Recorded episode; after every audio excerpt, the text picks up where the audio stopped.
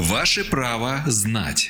В студии юрист Федерального информационно-аналитического центра защиты прав граждан Ольга Вавилина.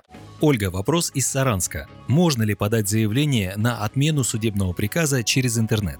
Да, такая возможность есть. Подача документов в электронном виде предусмотрена статьей 3 Гражданского процессуального кодекса. Документы на отмену судебного приказа направляются тому мировому суде, который вынес оспариваемый вами судебный приказ. Это можно сделать через интернет-портал «Газ правосудия». Для входа на сайт используйте вашу учетную запись на сайте госуслуг. На портале «Газ правосудия» найдите вкладку «Подать новое обращение». Затем переходите в раздел «Гражданское судопроизводство». Далее «Возражение на исполнение судебного приказа» приказа. Там откроется форма для заполнения ваших данных. Возражение оформляется в письменном виде и должно содержать наименование суда, фамилию, имя, отчество должника и взыскателя или их наименование, сведения о судебном приказе, дату и номер, несогласие с вынесением приказа и требования о его отмене прикрепляете скан документов и формируете заявление. Важно помнить, согласно статье 128 Гражданского процессуального кодекса, на отмену судебного приказа должнику законом отводится 10 дней со дня его получения. В случае пропуска данного срока придется подавать одновременно и ходатайство о восстановлении пропущенного срока на отмену судебного приказа.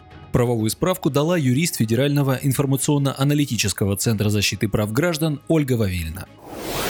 Ваше право знать.